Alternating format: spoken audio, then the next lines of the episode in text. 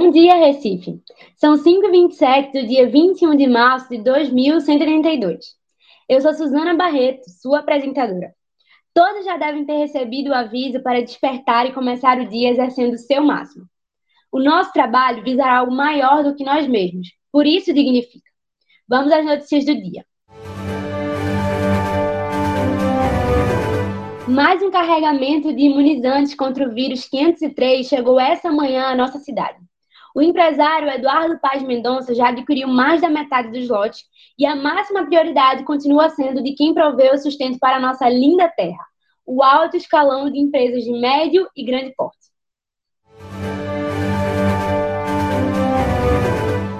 Essa semana, o décimo recipiente entrou para a lista de bilionários do país, provando que o trabalho realmente dignifica.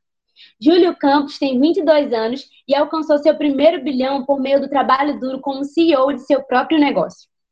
Conversamos com o empresário e durante a entrevista ele encoraja que todos comecem a investir desde cedo e que também foquem em seu desenvolvimento pessoal, intercâmbios, aprender uma nova língua, achar formas de maximizar a produtividade e, acima de tudo, ser seu próprio patrão. Sacrifícios como esses são necessários. Organizações anarquistas insistem em disseminar notícias falsas. Felizmente, cidadãos de bem que sabem o melhor para a nossa sociedade estão se sobrepondo aos protestantes, em defesa da liberdade de trabalhar e adquirir seu próprio sustento, lutando contra a opressão aos mais abastados. Urgente! Protestos por privilégios trabalhistas sistema de saúde público, construção de sindicatos em defesa de direitos trabalhistas e educação provida pelo Estado, em frente ao edifício do Instituto Brasileiro de Coaching, o IBC, acontecem neste exato momento. Em coletiva de imprensa, o governador do estado diz que levantes socialistas não serão tolerados. Nunca, em toda a história da humanidade, houve sociedade mais livre e cidadãos tão autônomos. O ser humano foi feito para trabalhar. Não há motivo para protesto. Inclusive, Parece absurdo que pessoas ainda defendam o retorno de um sistema centralizado no Estado. Abolido desde 2032, é ilógico protestar a favor de um sistema obsoleto e que se mostrou falho durante mais de um século. Sabemos que os grevistas se constituem de vagabundos que querem favores e privilégios, ao que chamam direitos, porque não lhes convém trabalhar. Não irão muito longe. O exemplo de Júlio Campos nos mostra que só o trabalho enobrece e dá frutos.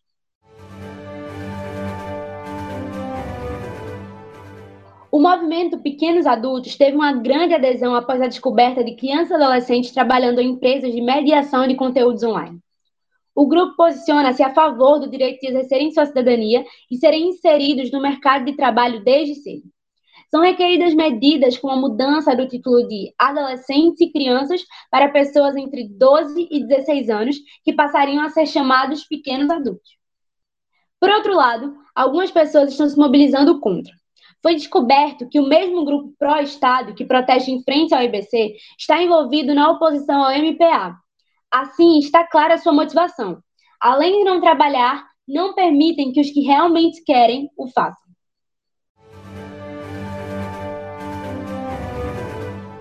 A aplicação da teoria da imunidade de rebanho foi aprovada essa semana pelo Conselho Empresarial para combater a presente pandemia.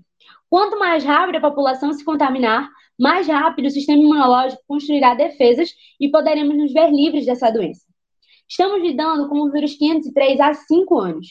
Os imunizantes importados essa semana são suficientes para líderes empresariais, que decidiram que as próximas camadas da sociedade devem lidar com esse novo vírus da mesma maneira que lidamos com surtos anteriores. Como sempre, não haverá proibições quanto ao funcionamento das lojas e quanto à circulação das pessoas. Nenhum estabelecimento será fechado, conservaremos a liberdade dos indivíduos. A economia não pode parar. O nosso sistema hoje funciona de forma muito simples. Produção é lucro. Mais produção, mais lucro. Nenhuma produção, nenhum lucro. Se a economia para, a sociedade também para.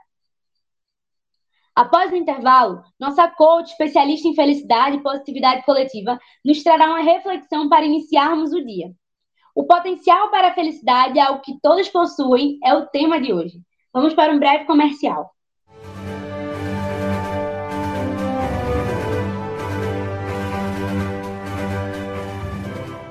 Estamos de volta. Para uma vida mais produtiva e lucrativa, precisamos encontrar paz e prosperidade interior. Nossa coach Viviane Lopes é especialista em felicidade e hoje nos trará a reflexão com o tema O potencial para a felicidade é algo que todos possuem. Bom dia, Vivi!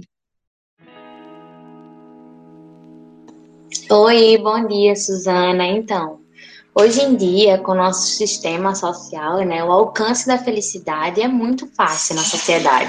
Ser otimista é muito mais fácil quando vivemos um modelo de sociedade ideal, onde estamos cercados pelo bem-estar. A liberdade, a autonomia, a possibilidade de empreender e de investir em si mesmo contribui e muito nessa busca. O meu objetivo é tornar as pessoas felizes, ou melhor, ajudá-las a encontrar a felicidade. Muitos acham que a felicidade vai vir ao seu encontro sem que haja algum tipo de esforço, mas não. A felicidade está ao seu próprio alcance. Hoje em dia eu posso dizer com segurança que só não é feliz quem não quer.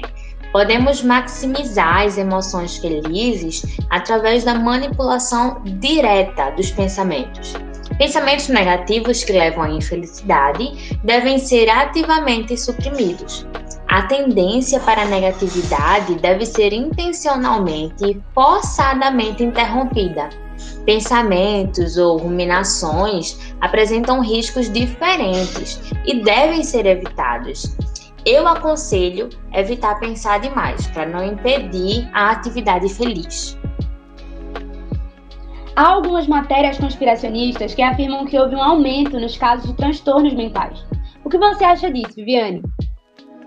Olha, Suzana, a gente sabe que mesmo na sociedade que eu posso dizer que é perfeita, ainda existem levantes, protestos, que podem ser enxergados como uma pura tentativa de sabotagem aos que vivem em comunhão com o que construímos, né? Existe um padrão nesses levantes. Eles sempre são instigados por preguiçosos, pessoas que não conseguem sair da sua zona de conforto e usar todo o seu potencial para ser bem-sucedidos. São pessoas invejosas, na minha concepção.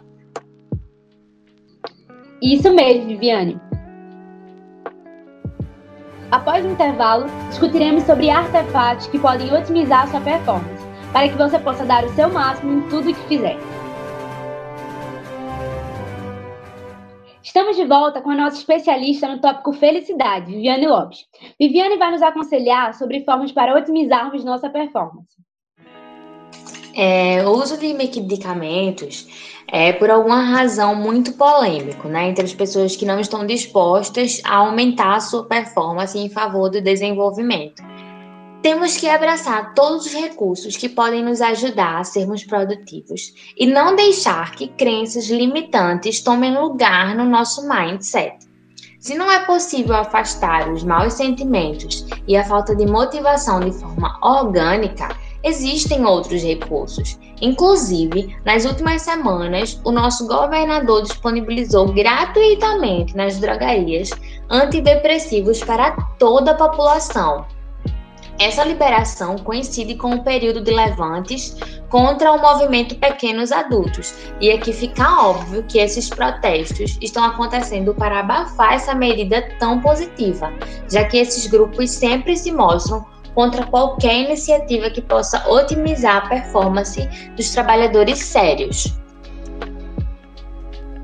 Isso, Viviane. A palavra de hoje é otimização. Invista em si mesmo. Enquanto você cresce, nós crescemos todos juntos.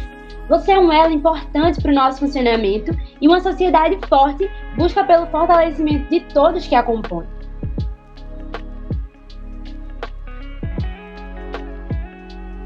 Acreditamos no poder da afirmação. Protegemos nossos ideais. A limitação da regulamentação estatal provou ser ineficaz. Os levantes conspiracionistas não irão enfraquecer o que séculos atrás foi acreditado ser uma utopia e hoje é o nosso lar. Agradecemos a participação da coach especialista em felicidade, Viviane Lopes. No próximo programa, o nosso convidado será o farmacêutico João Assis, que tratará mais profundamente dos benefícios do uso de medicamentos para alta performance e reforçará a estratégia de imunidade do rebanho no combate ao vírus que atualmente assola a população. Também discutiremos sobre formas de preparação contra as futuras pandemias. Obrigada pela companhia nesta manhã e um bom dia de trabalho.